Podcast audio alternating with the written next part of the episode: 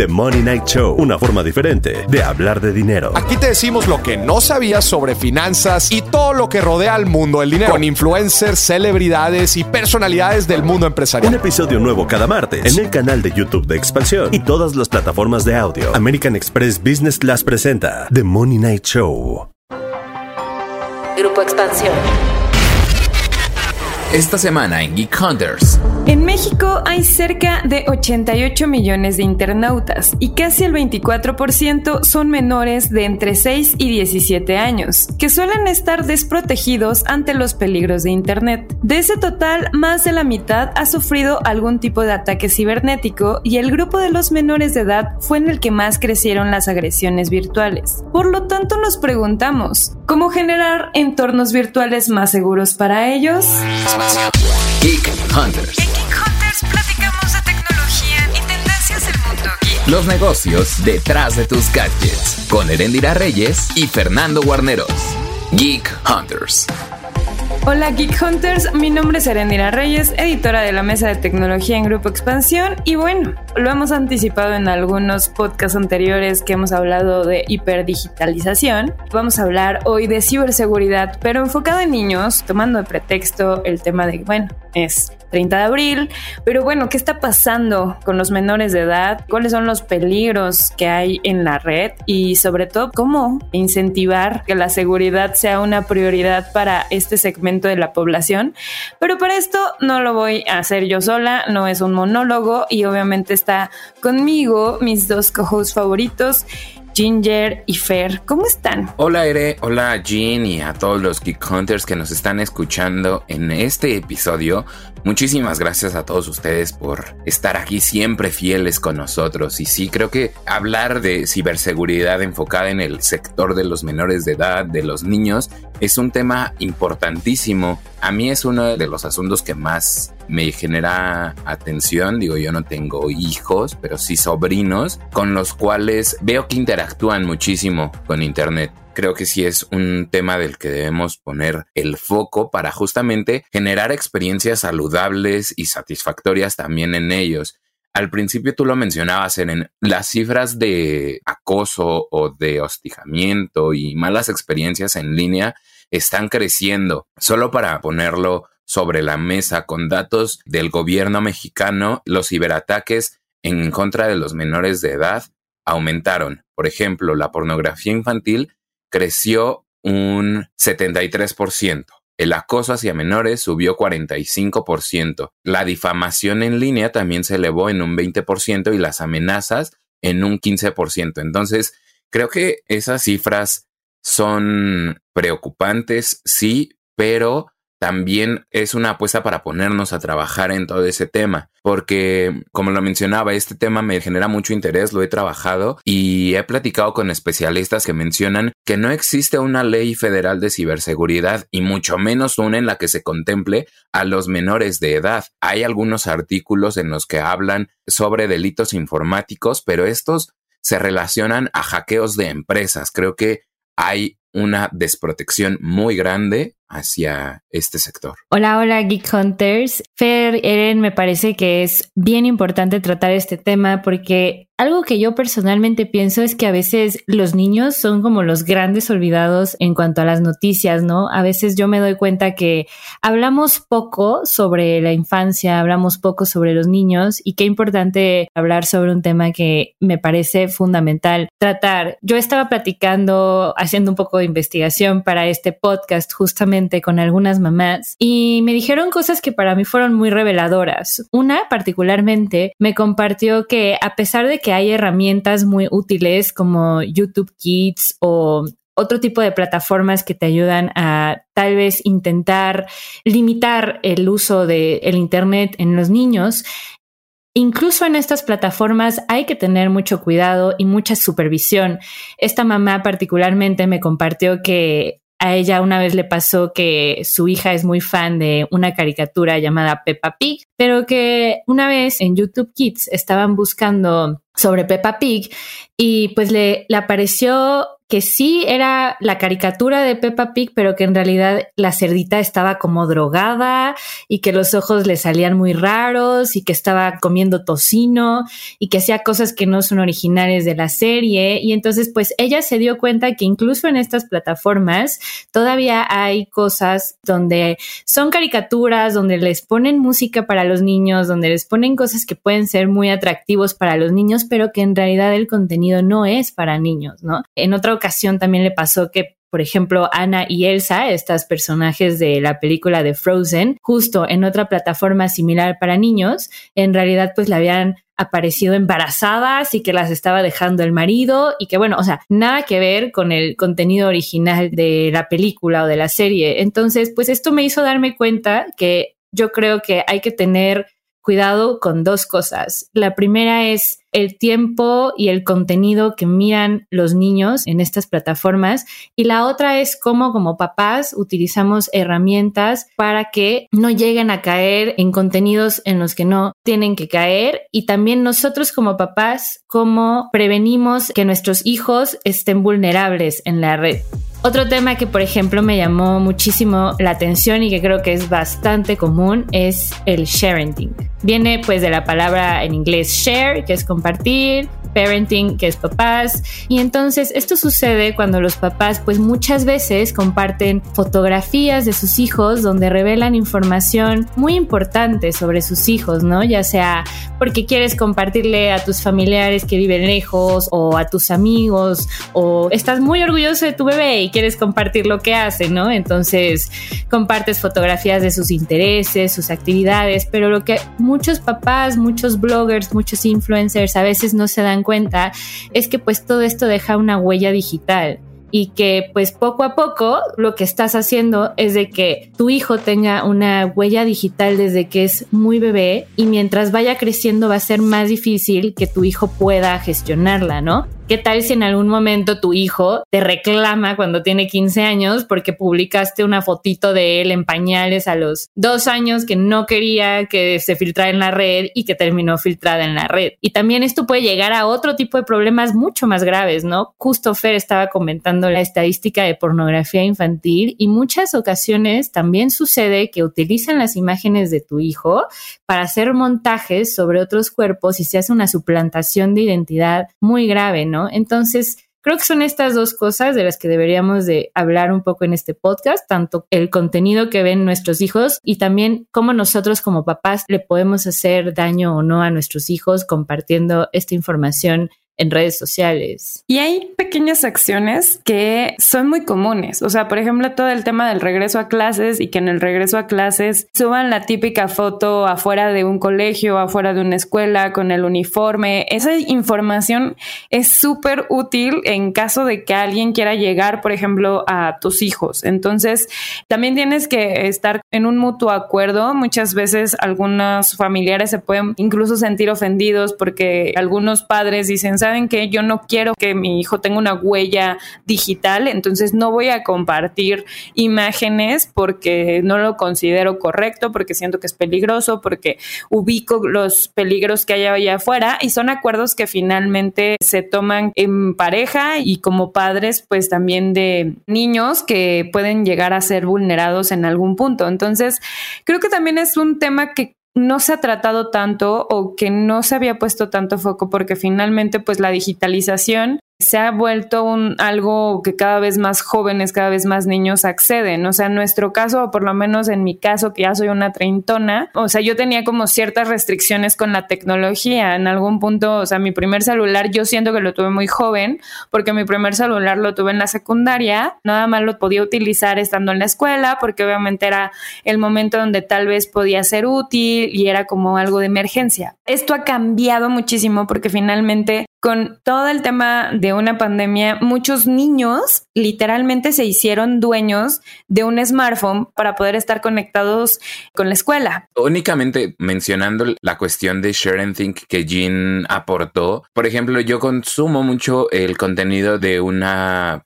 pareja de españoles que viven en Japón. Entonces ellos cuando graban sus blogs lo hacen en las calles de Japón, están explicando sobre la cultura y todo. Y cuando hay escenas en las que hay niños, les cubren el rostro. Yo cuando comencé a verlos pensaba que era una cuestión de legislación en Japón, algo que no les permitía reproducir los rostros de los niños, pero ellos también tienen un hijo y cuando sale a cámara, sale a cuadro, también le tapan el rostro. En algunos videos han explicado que no tiene nada que ver con legislación en Japón, sino más bien es una decisión de ellos de respetar la privacidad de sus hijos, bueno, de su hijo y de los demás niños, para no estar mostrándolos a ellos en Internet, porque saben que también YouTube, a pesar de que es una sola aplicación, es un universo enorme. Entonces creo que también se me hace una postura sumamente responsable. Y es de los temas que se tienen que poner en la mesa. O sea, la privacidad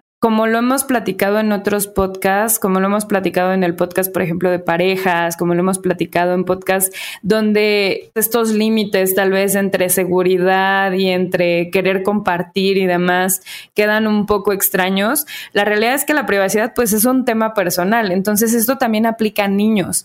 Y también el tema aquí es un poco empoderar a esos niños que tal vez los papás no conocen mucho estos temas y los estamos poniendo no para entrar en pánico, ni para que entren en pánico y que, bueno, tal vez dejen de hacerlo por completo, sino que tomen acuerdos incluso hasta con sus mismos hijos, ¿no? O sea, que les digan y les informen porque también es algo que los especialistas instan a que los padres se sienten a platicar sobre estos problemas, lo de catfishing, lo de tener un problema de ciberacoso, el tema muy reciente que, por ejemplo, en América Latina explotó muchísimo con la pandemia, que fue grooming, que es algo distinto al tema de catfish porque una cuestión es crear una identidad falsa, sí en redes sociales, pero la idea de este tipo de vulneración es conseguir algo como esta información personal para dañar a la persona. Es muy cercano también al tema de ciberacoso o puede estar muy cercano al tema de ciberacoso, pero ciberacoso está más enfocado como a toda la parte de hostigamiento o a la parte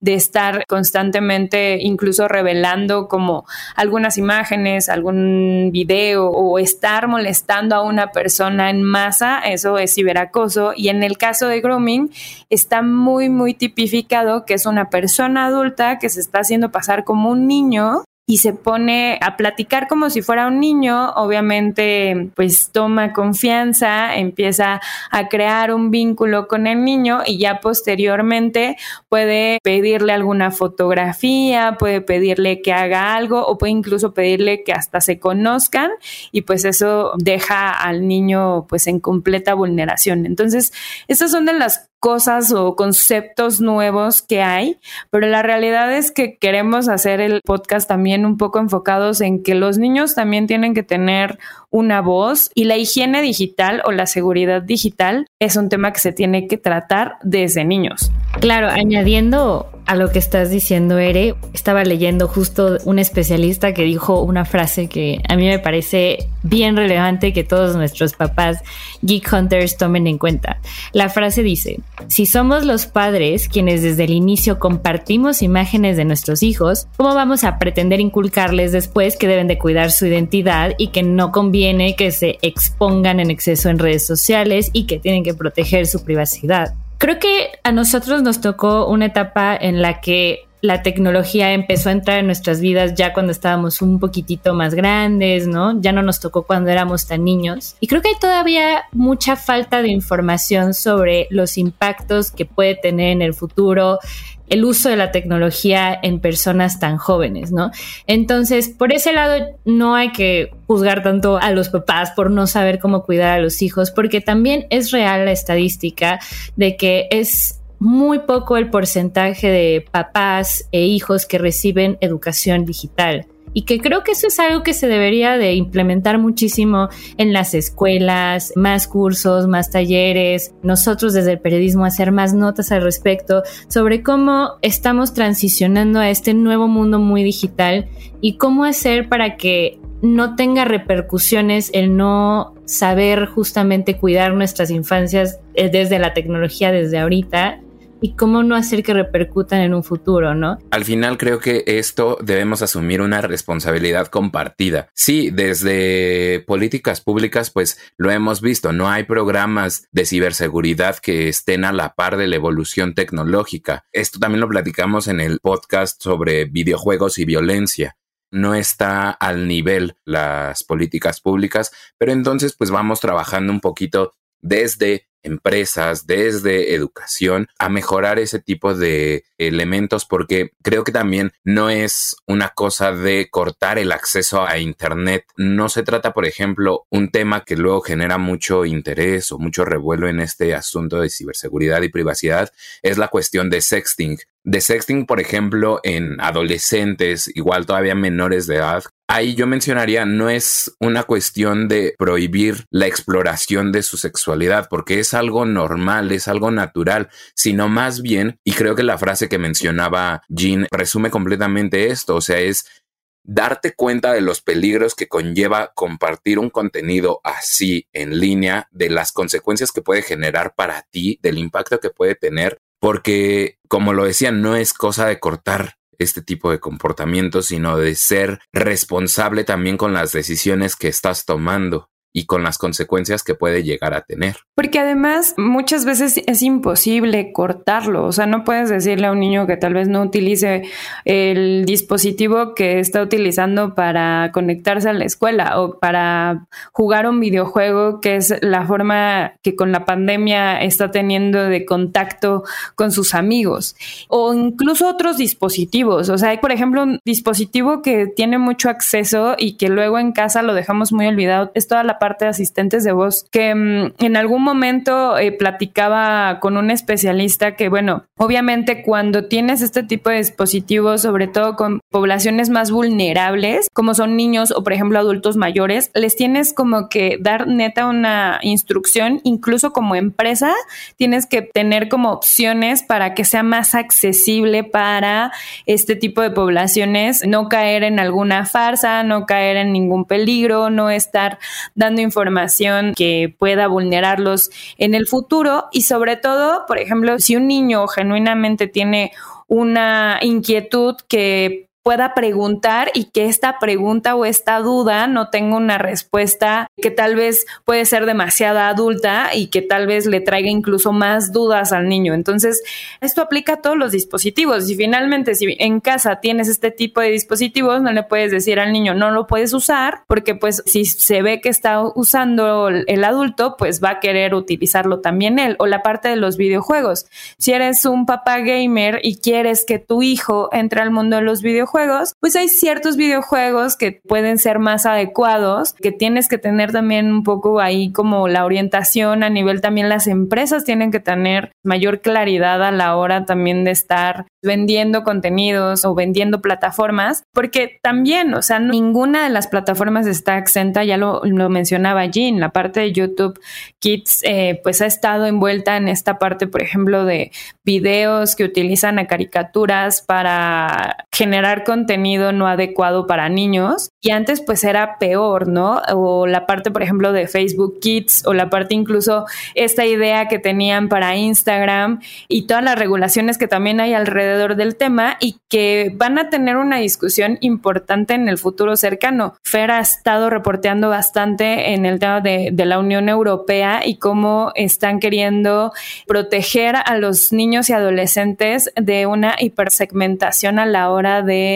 estar recibiendo publicidad. Creo que también eso es importante, o sea, a nivel de salud mental, qué tipo de publicidad están consumiendo niños y adolescentes que pueden llegar a ser más vulnerables que un adulto. Si un adulto te afecta una publicidad, pues imagínate un niño o un adolescente le puede afectar más. Entonces, creo que la idea pues es hablar de esto porque es de lo que casi nos está hablando. Y también, Jean, creo que tenías ahí como ideas o herramientas que nos pueden venir bien como complemento ayuda en caso de meter filtros.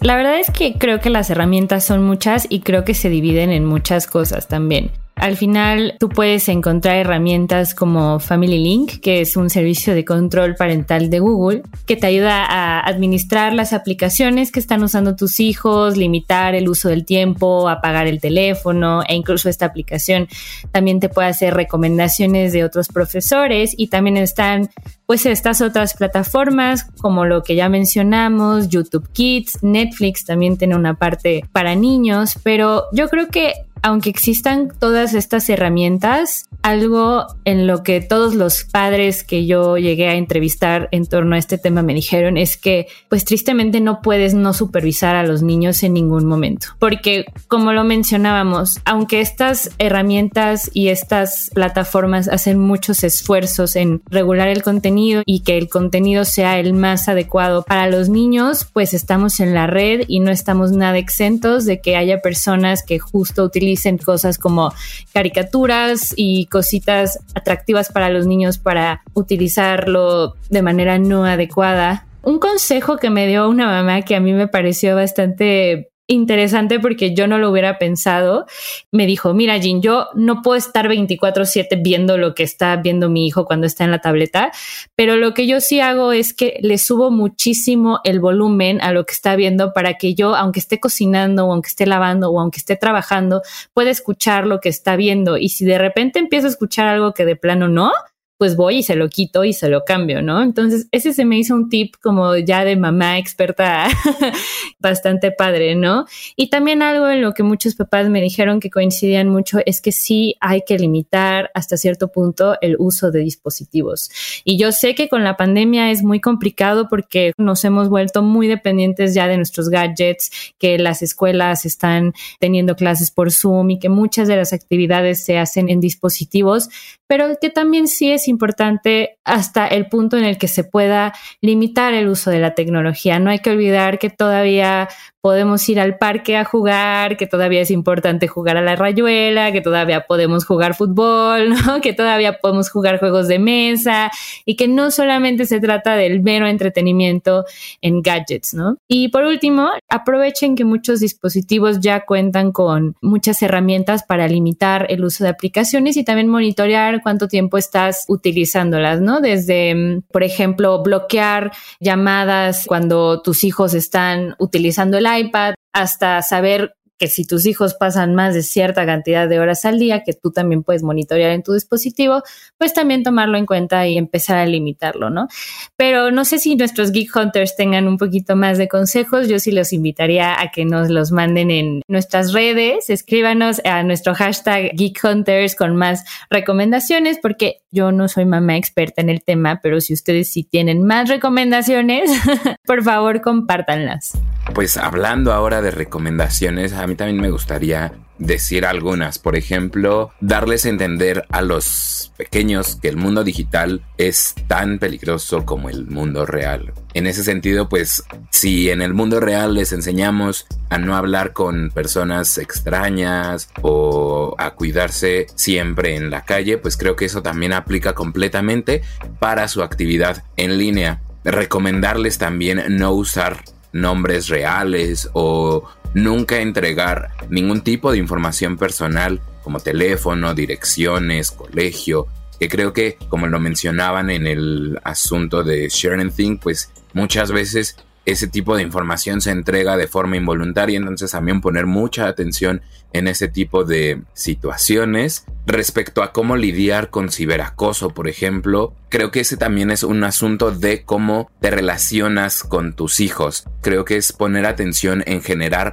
la confianza para que tus hijos te puedan platicar de todos esos temas. Si alguien los está acosando en línea, pues generar una relación estrecha para que te pueda platicar, para decirte con total confianza, oye, estoy padeciendo de esto, ¿qué puedo hacer? ¿Cómo actuar en ese tipo de situaciones?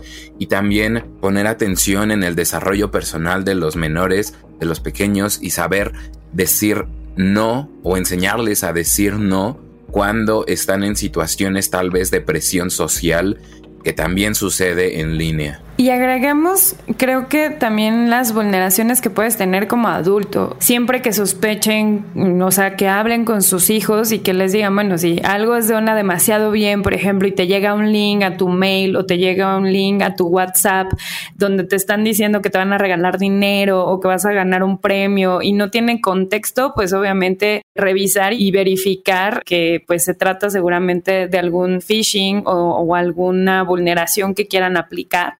Sobre todo también constantemente el tema de estar sí monitoreando creo que no prohibiendo porque al final del día muchas veces cuando eres niño y eres adolescente si te prohíben las cosas te llaman más la atención. Entonces estar constantemente actualizándose sobre lo que está sucediendo, sobre lo que se está consumiendo. Ha habido muchos accidentes o muchos problemas a través de retos en redes sociales. Entonces monitorear incluso qué es lo que se está viralizando y que no seas como tan intrusivo, ¿no? Como de, ah, quiero ver qué estás viendo en tu feed de TikTok sino más bien estar revisando qué es lo que está de moda, un poco ubicar qué es lo que se está viralizando, platicar muchísimo a nivel de esta ingeniería social y evitar problemas a través de la ingeniería social, que luego es el tema de vulneración más común. Y también hablar pues de temas que en algún punto pueden llegar a ser tabú, como ya lo mencionaba Fer, ¿no? O sea, el tema de sexting, que si tal vez eh, ya están incurriendo en algún punto en un delito, pues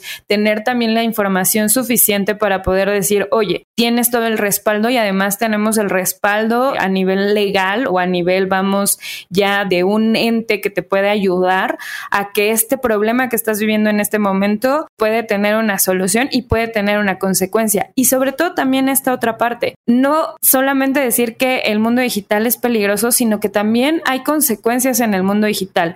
Muchas veces tal vez tu hijo no es el que está como víctima, sino que es el victimario. Entonces también hablar del tema de que las consecuencias en redes también pueden llevarlos a la cárcel, los pueden llevar a multas, los pueden llevar a tener algún conflicto para que no lo vean como que es tan sencillo y solamente porque es en línea, pues es más fácil de hacer algo. Entonces, creo que esas serían mis recomendaciones, que vayan evolucionando. Obviamente, los problemas que tienen niños de tres años son distintos a los que pueden tener los de siete, muy distintos a los de 13 y muy, muy distintos a los de 17 años. Entonces, esto es un trabajo constante en donde justo maestros, profesores, prensa, todos tenemos que estarnos involucrando. Y ya, Jin ya nos invitó a platicar más. Y con lo que me estabas mencionando, Ere, pues ahorita se me vino mucho a la cabeza esta idea de es tanta la información que hay y tanta la desinformación que tenemos al mismo tiempo, pues que yo sí invitaría como a los papás y a las escuelas a incluso crear como pequeñas comunidades o grupitos de WhatsApp o cositas así para que se vayan compartiendo lo que están viviendo sus hijos en redes, porque es cierto, nosotros vivimos en dos mundos y que los dos mundos, que es el virtual y el mundo físico, ambos tienen consecuencias y en ambos tenemos que aprender a interactuar y no lo vamos a saber todo. Es muy complicado poder conocer cada tendencia que está sucediendo, pero justo, ¿no?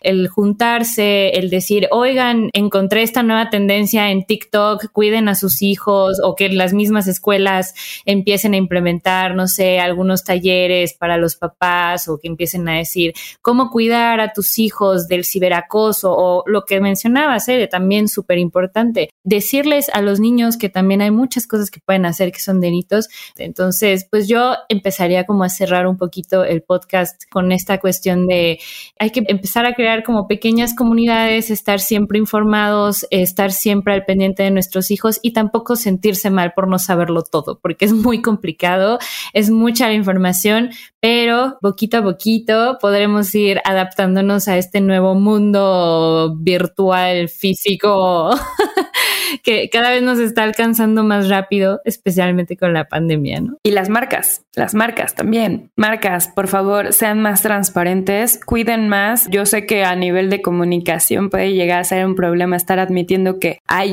un problema dentro de sus redes sociales, pero tratar en lo posible a nivel de responsabilidad social de comunicar cuando están identificando algo que es un peligro, informen más, que esto es una responsabilidad de todos. Entonces, yo sé que hay muchos recursos, yo sé que Twitter, que Facebook, que YouTube tienen muchos recursos para que puedan los padres conocer más, eh, los niños y los adolescentes conocer más de estos temas, pero bueno, fortalecer esto siempre es un llamado que me gusta hacer a las empresas porque también tienen su grado muy importante de responsabilidad.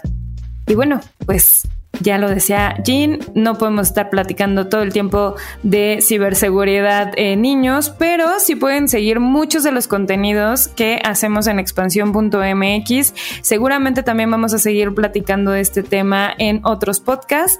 No me queda más que decirles que nos escuchemos la próxima semana y que cualquier cosa está el cibermundo para comunicarnos. Adiós, Geek Hunters. Adiós, adiós, adiós. Geek of the Week. El primer trimestre del 2022 nos dejó momentos memorables para las finanzas de las tecnológicas. Netflix, por ejemplo, reportó una pérdida de 200.000 suscriptores y tras ello sus acciones cayeron un 23%. Microsoft creció un 18% en el mismo trimestre en que adquirió Activision Blizzard por 68.700 millones de dólares, mientras que Apple aumentó un 9% sus ingresos, llegando a los 97.298 millones de dólares. Esta cifra representa el mejor primer trimestre en la historia de la compañía de Cupertino, pero su vertical de iPad está decayendo. Alphabet, la matriz de Google, reportó menos ingresos que en 2021 debido al impacto que ha tenido la mayor captura de usuarios por parte de TikTok en el mercado de las redes sociales. Y hablando de redes sociales, Meta logró un crecimiento del 7%, así como el retorno de algunos usuarios, lo cual representa una leve recuperación del último trimestre de 2021, el cual fue desastroso para la compañía. Twitter, por otra parte, reportó ingresos por 1.200 millones de dólares. Sin embargo, su informe llegó en medio de turbulencias provocadas por la compra de 44 mil millones de dólares que hizo Elon Musk de la plataforma. Geek Hunters. Toda la información de tecnología y negocios la encuentras en expansión.mx diagonal tecnología. Geek Hunters es un podcast de Grupo Expansión. When you need mealtime inspiration, it's worth shopping Kroger, where you'll find over 30,000 mouthwatering choices that excite your inner foodie. And no matter what tasty choice you make, you'll enjoy our everyday low prices, plus extra ways to save, like digital coupons worth over $600 each week. You can also save up to $1 off per gallon at the pump with fuel points. More savings and more inspiring flavors make shopping Kroger worth it every time. Kroger, fresh for everyone. Fuel restrictions apply. Hello, it is Ryan, and I was on a flight the other day playing one of my favorite social spin slot games on chumbacasino.com. I looked over the person sitting next to me, and you know what they were doing? They were also playing Chumba Casino. Coincidence? I think not. Everybody's loving having fun with it. Chumba Casino is home to hundreds of casino style games that you can play for free anytime, anywhere, even at 30,000 feet. So sign up now at chumbacasino.com to claim your free welcome bonus. That's chumbacasino.com and live the Chumba life. No purchase necessary. Group. Void were prohibited by law. See terms and conditions. 18 plus.